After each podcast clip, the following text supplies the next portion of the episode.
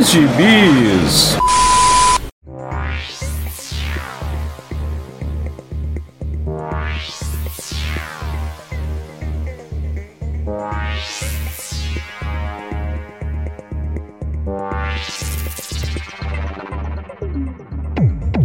jagunçada, bem-vindos a mais uma edição do Pilha de Bis, o seu podcast semanal do site Arte Final. Acesse lá www.artefinalhq.com.br para todas as edições do Pilha de Bis, dos Sete Jagunços, do Omniverso, do A Pilha do Aranha e do Avante Vingadores.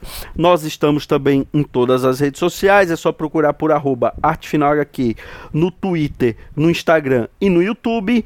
E nós estamos também no Deezer, no Spotify, no iTunes, no Google Podcasts, no seu agregador de podcasts favorito e agora também no Orelo. Caso você ainda não tenha um agregador pod de podcast favorito, eu te aconselho a experimentar o Orelo, que ele acaba também ajudando e nos remunerando por cada audição que você faz por lá. Então, considere nos ajudar assim. Aliás, caso queira nos ajudar, além de comprar seus gibizinhos pelos nossos links da Amazon, você também pode nos mandar um pix de qualquer valor para o e-mail artefinalhq@gmail.com. Eu sou o Marcos e comigo hoje Joel Moraes.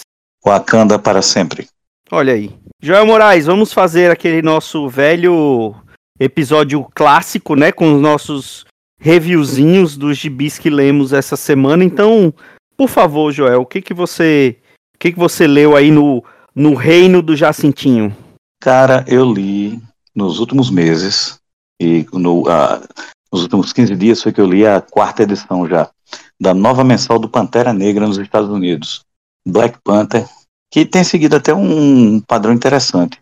Se você notar, desde, desde que o, o tá Naese Coates, aquele escritor de livros, né, fez uma fase longa do, do, do Pantera Negra, do, do, do T'Chaka, é, o que é que acontece? A Marvel começou a fazer fases como literalmente temporadas.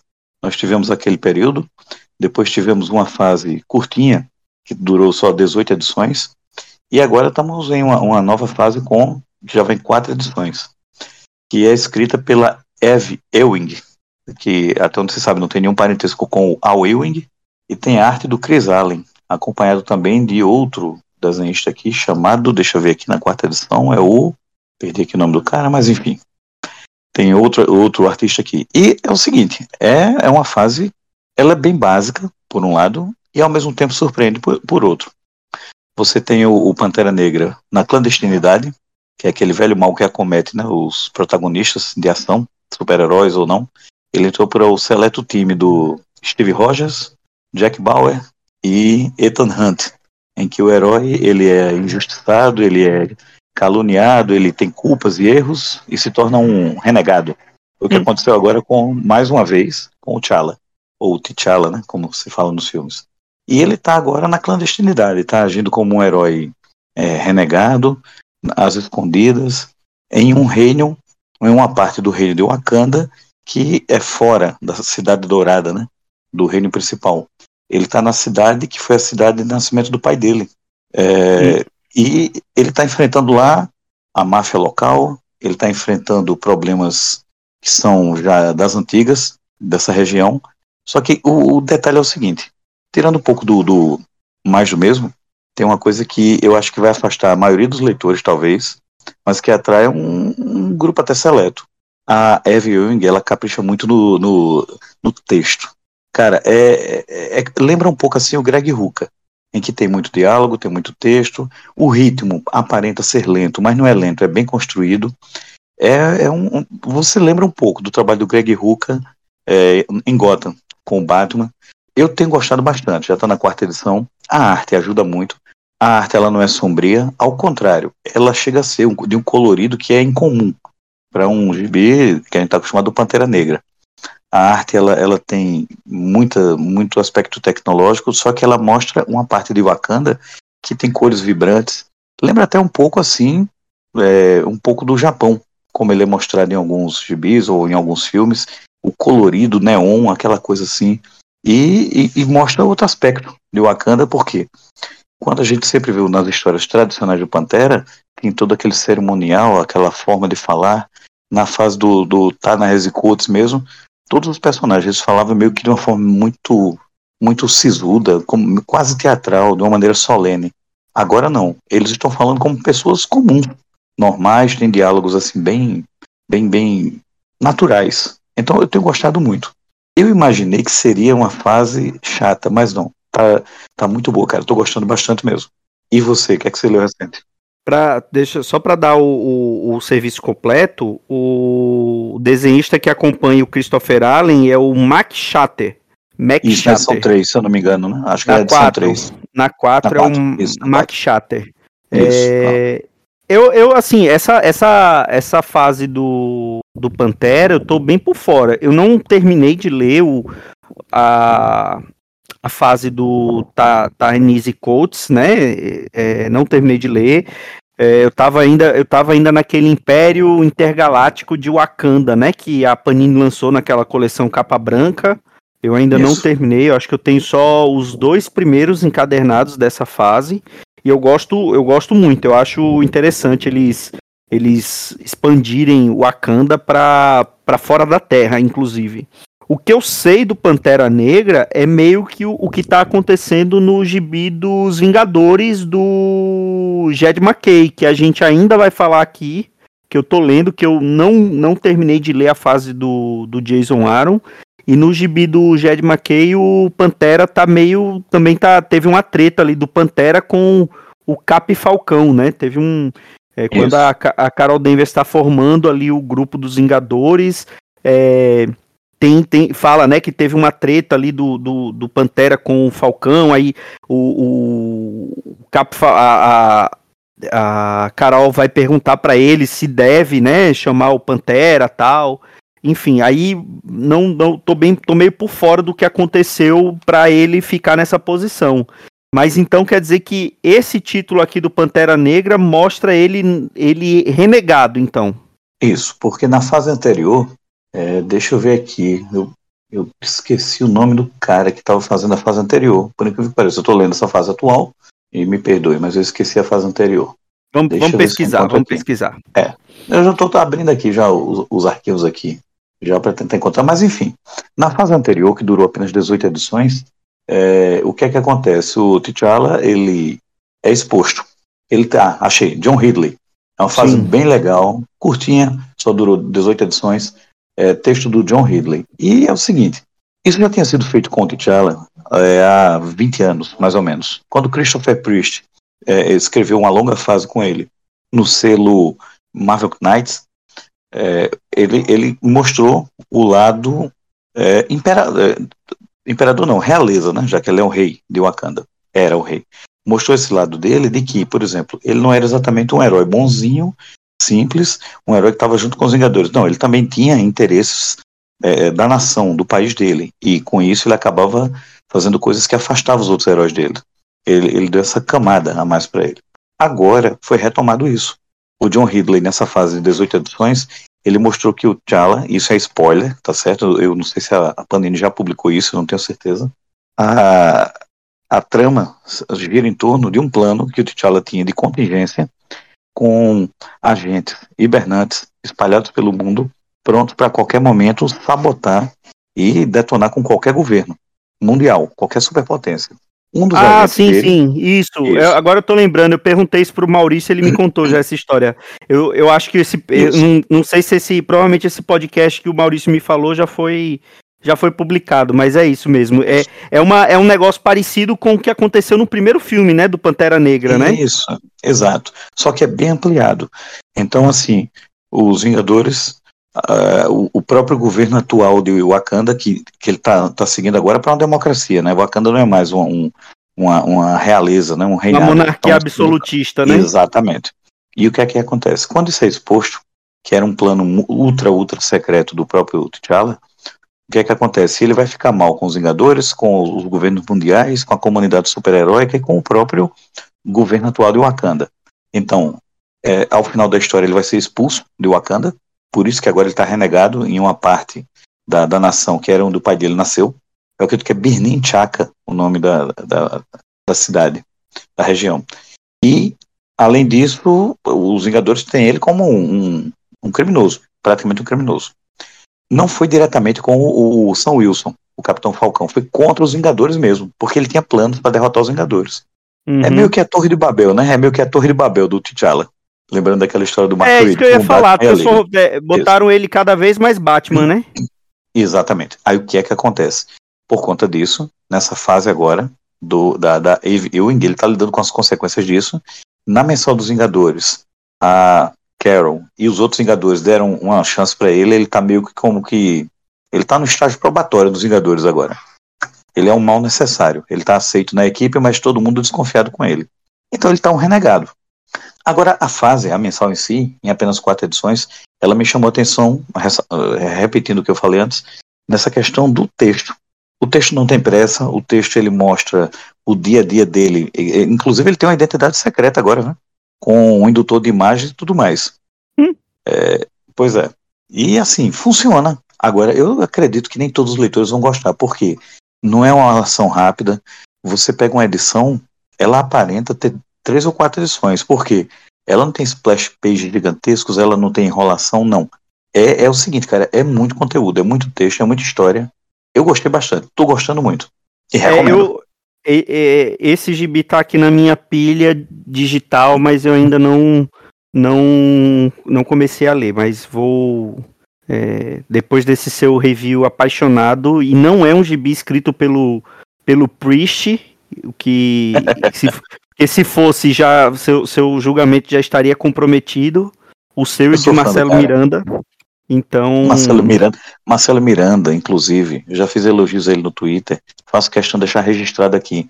Marcelo Miranda é um leitor que eu respeito. Todos nós respeitamos, afinal de contas, ele é um presidente, né? O, é o nosso presidente dos cinéfilos, então merece A única todo, coisa que falta para ele, a única coisa, a única coisa que falta para ele e que ele honestamente admitiu aqui em outro podcast, que ele disse que não conhece nada da Legião dos Super-Heróis. Marcelo, é. tá, aqui o, tá aqui o convite.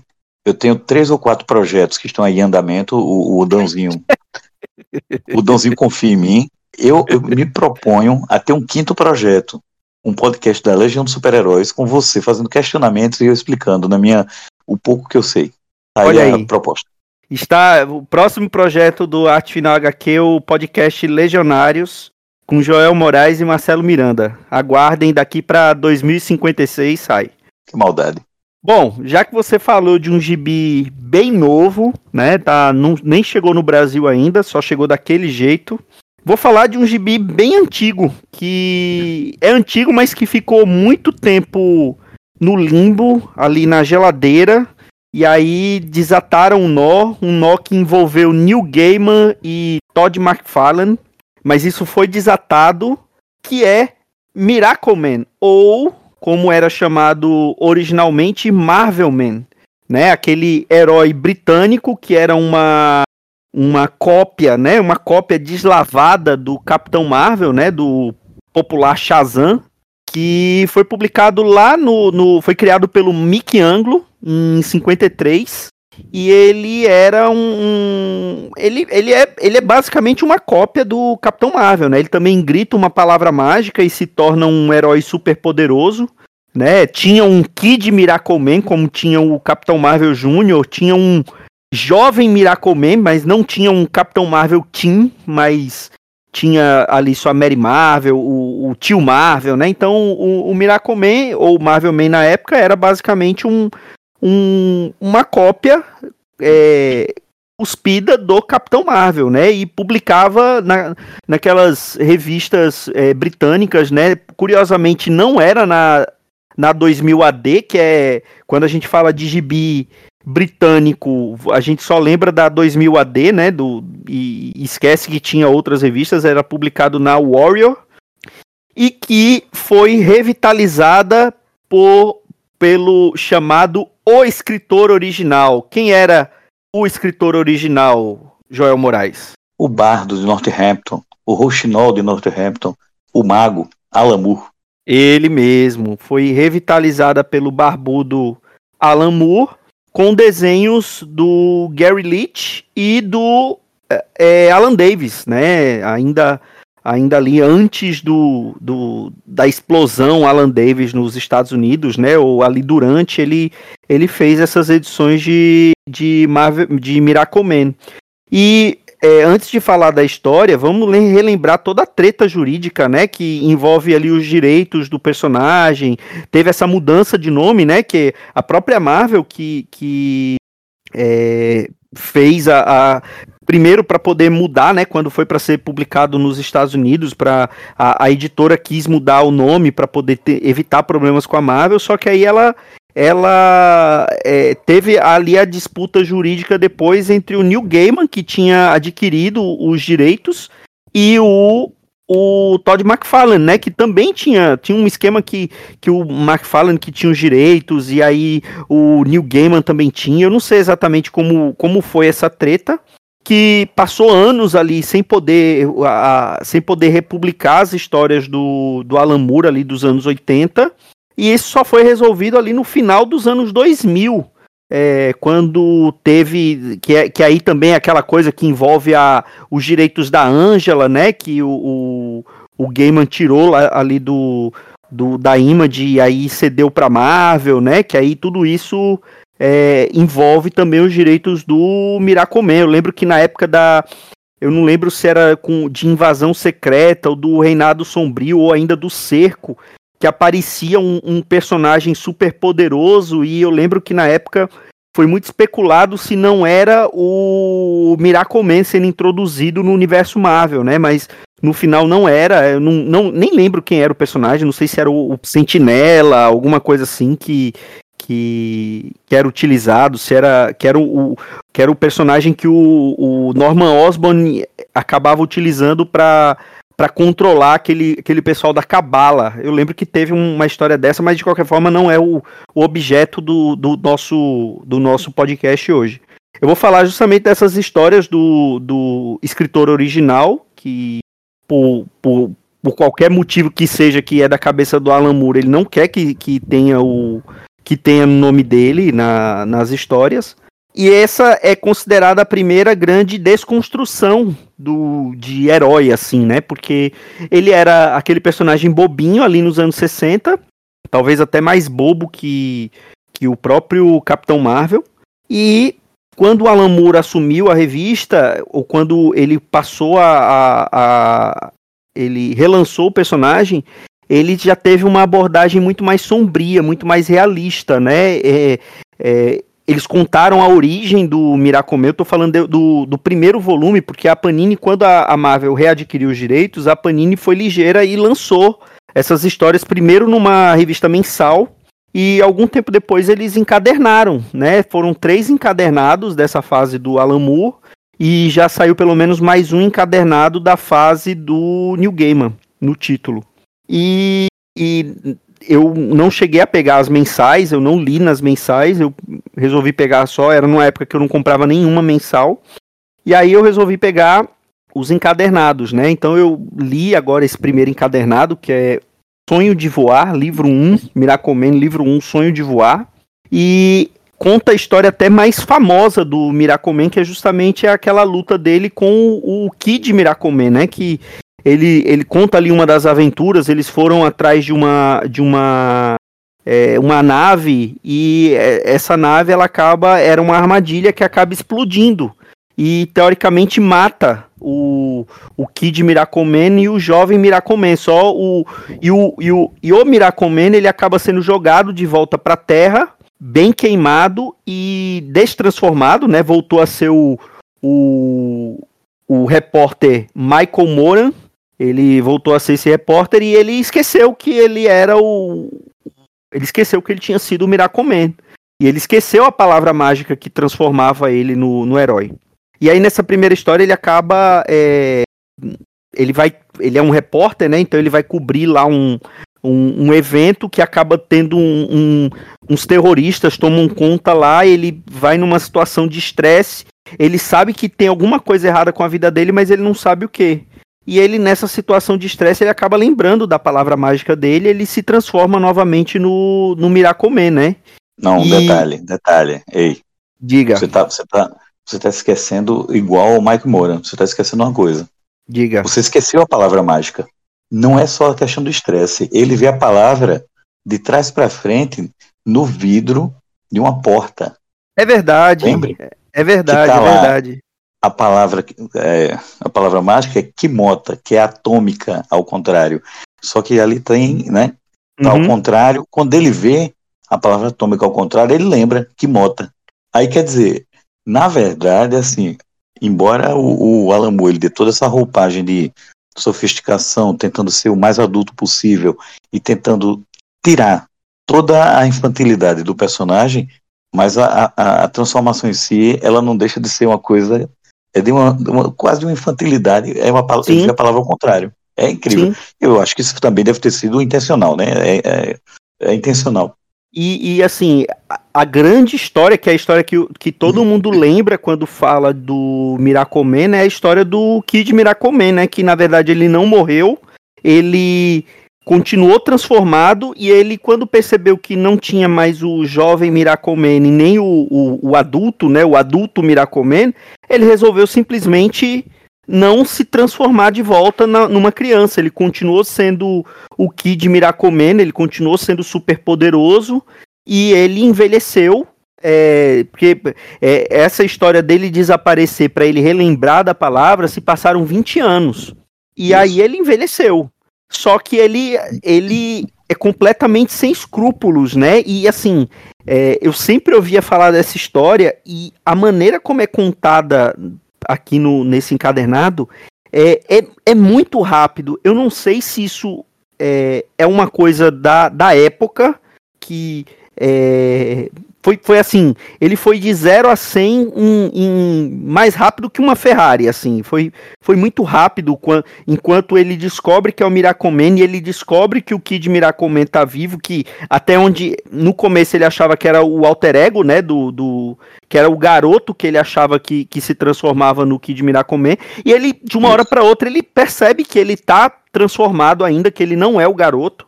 E, a resolução toda é muito rápida. Eu não sei se isso é intencional, se é coisa da época, se é coisa da estrutura das revistas é, britânicas, né? Porque se a gente lembrar como era a estrutura das histórias, por exemplo, do, do, do Juiz Dredd no 2000 AD, e, da, e até naquelas histórias que o Alan Moore é, fez, choques alienígenas, é Hallow Jones, né?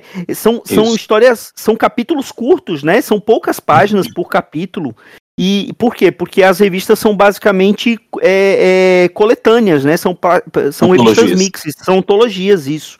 isso. Então sai, sai capítulos pequenos toda semana. É quase um, um, aquela uma publicação da Shonen Jump, né? Do mangá, que sai um capítulo por semana e depois é publicado o, o, encadernado, né? Com só com aquele personagem que você que você quer. Eu não sei se é por conta dessa estrutura, mas essa história que é a mais famosa dele, eu achei que se passou muito rápido. Mas é realmente. E aí logo depois tem todo um desenvolvimento, porque aí é recontada a origem. Aí, aí, aí eu vejo muito da mão do Alan Moore, né? Que mostra que a origem não era o que ele imaginava que era, que até então ele achava que ele era um. Era, ele tinha tido contato com um, um salvo engano, é um asteroide alienígena. Só que não, não, eles... não, não. É um, é um, é, é um análogo do Merlin, que é, é um mago, é um Sim. mago que talvez tenha a ver com um tipo de tecno magia, é alguma coisa nesse sentido. Eu, é, eu realmente não lembro aqui, mas é como se fosse um análogo do Merlin e que não é que ele mexa com magia propriamente dita, é como se fossem vibrações harmônicas, tal, uma coisa meio de é, é, paracientífica, pseudocientífica. Só que aí logo depois ele descobre que na verdade ele é um, ele é parte de um experimento do exército britânico, né? O projeto projeto Zaratustra, né? Força Aérea, Força Aérea. Da Força, Força Aérea, Aérea. Isso.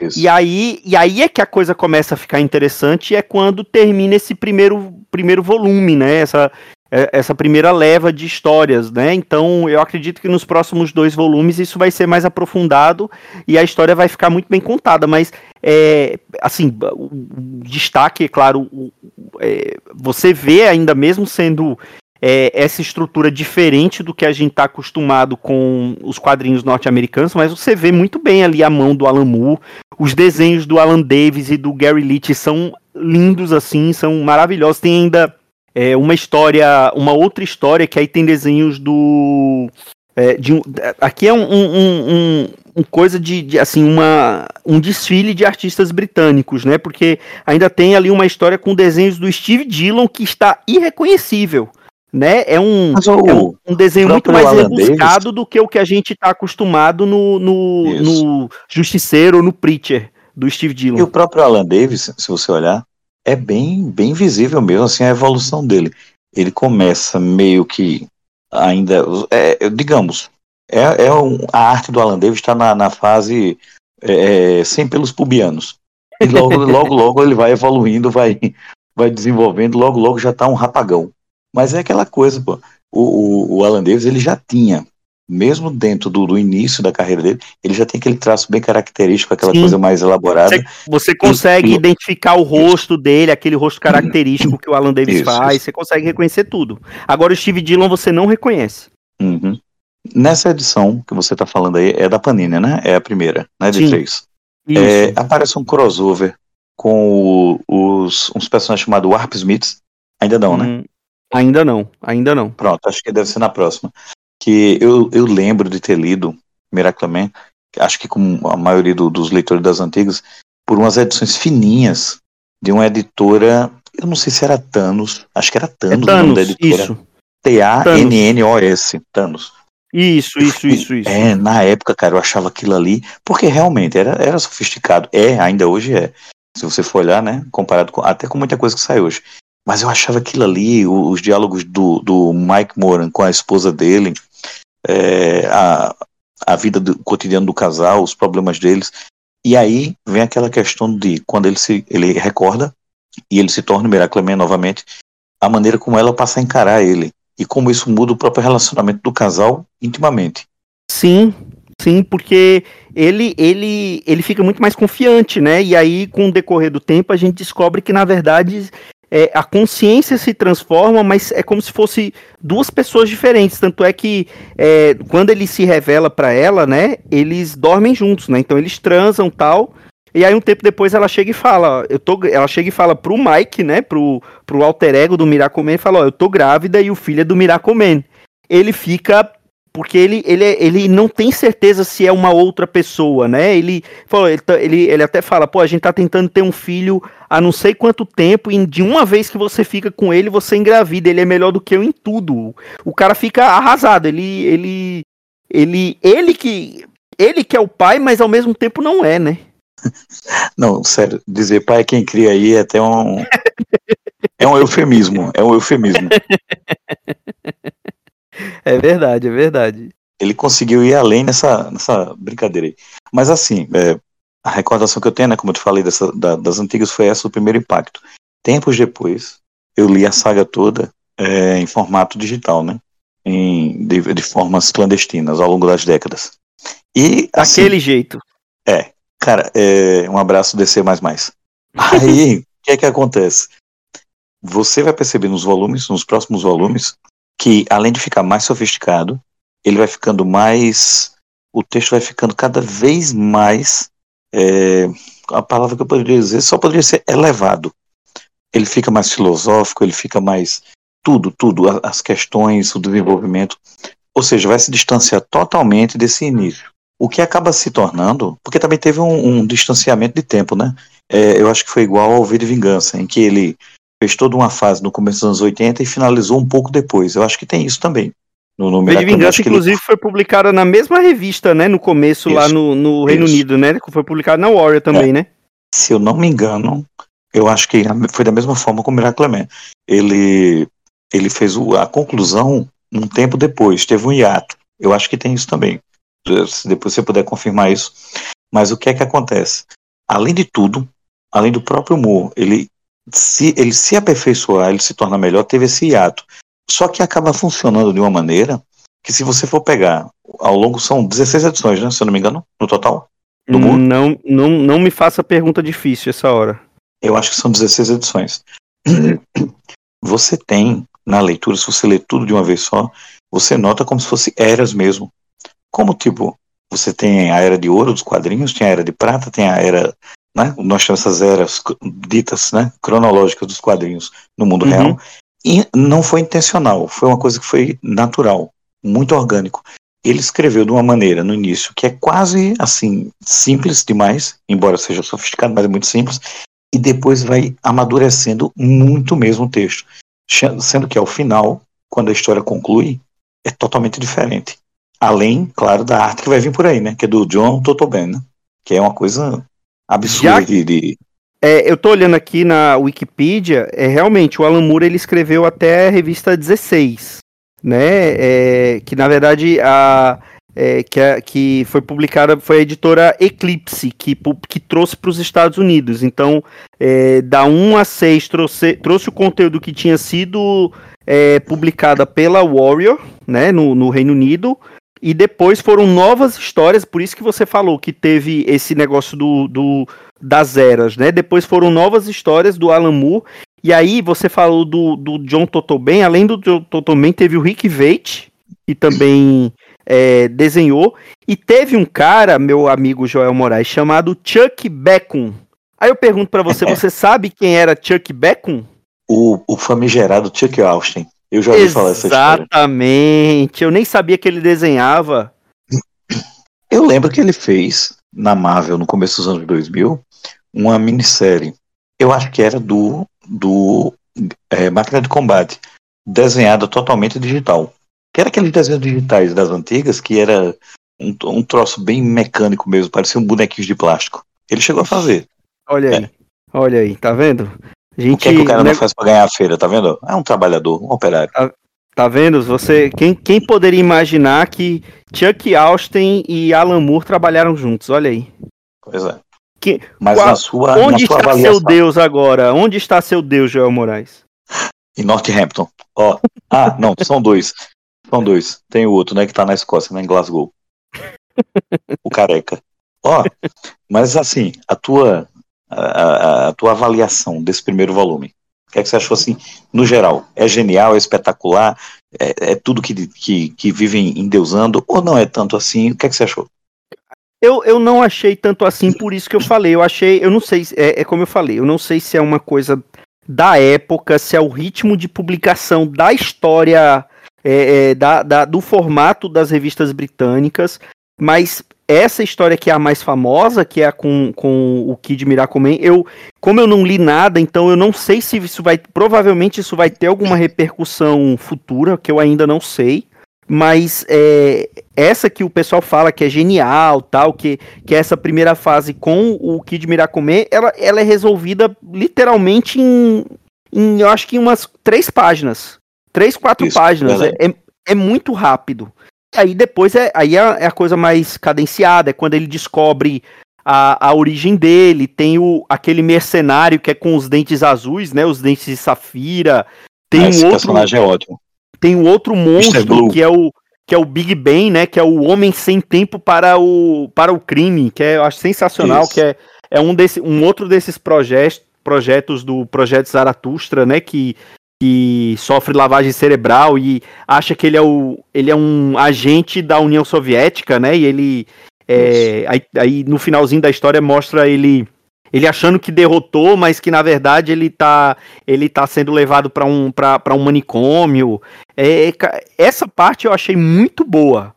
Muito boa. Não, não, Aí é não, ver, né? não chega, é... não, eu acho assim, não chega aos pés de, de outras coisas da, daquela fase lá, não chega aos pés de V de Vingança, por exemplo. Chega, não chega perto do, de V de Vingança, que é uma revista da mesma época ali do, do, do Moore, né?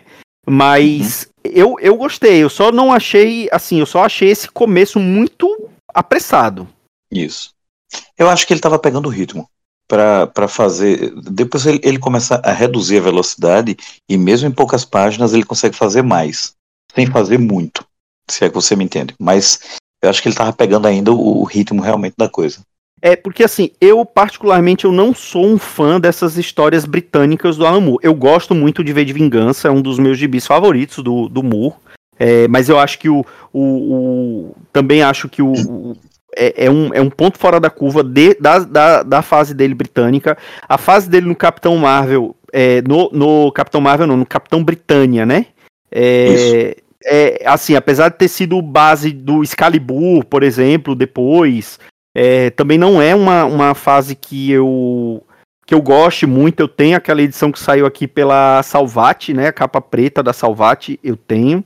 É, não, não sou um, grande fã. Eu não sou não sou nem, nem de perto fã daquelas histórias de ficção científica dele, como choques alienígenas. Halo Jones eu até gosto, mas aqueles choques alienígenas não não não gosto. A Mitos lançou há um tempo, mas eu acho que essa daqui fica num, num intermediário entre o V de Vingança e o Capitão Britânia dele, por exemplo, que eu eu leio, tem, eu consigo reconhecer muita coisa interessante ali. É, é base do multiverso da, da Marvel, né? Porque quem cunhou o termo universo 616 para universo regular da Marvel foi o, o Moore, né? O pessoal não o pessoal não lembra disso, mas foi o Moore ali na série do Capitão Britânia.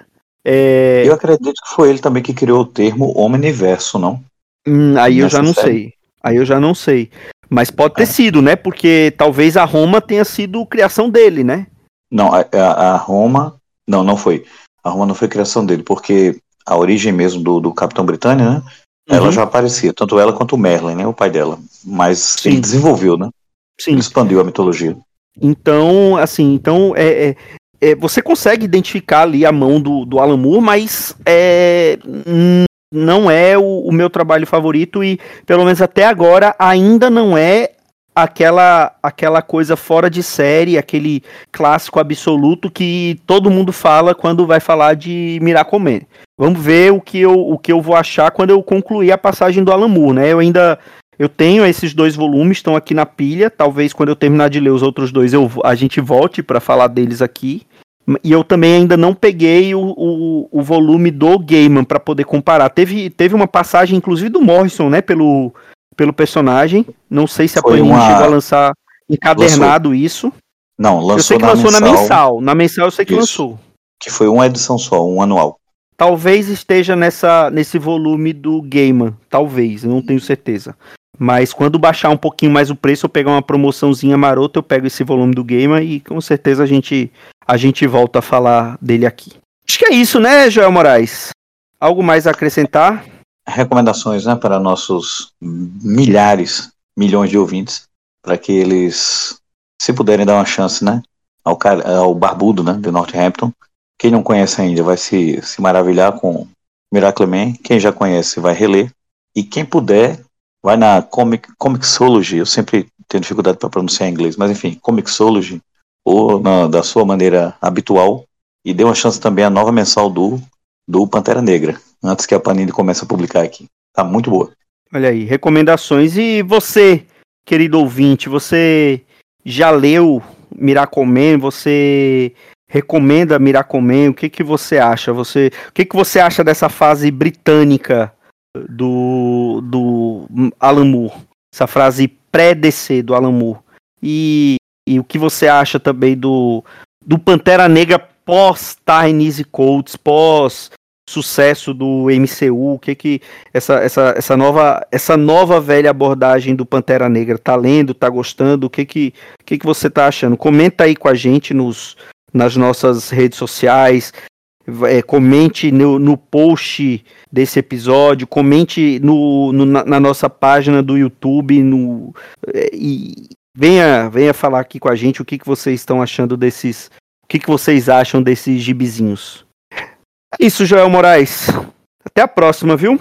Até. Valeu o convite. E é isso, queridos ouvintes. Até a próxima semana com mais um Pilha de Bis. Um grande abraço e tchau.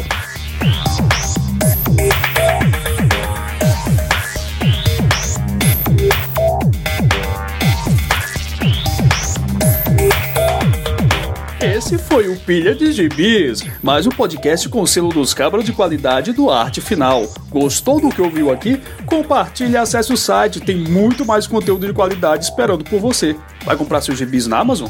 Compra acessando os nossos links. Você vai ajudar a manter esse trabalho. www.artefinalhq.com.br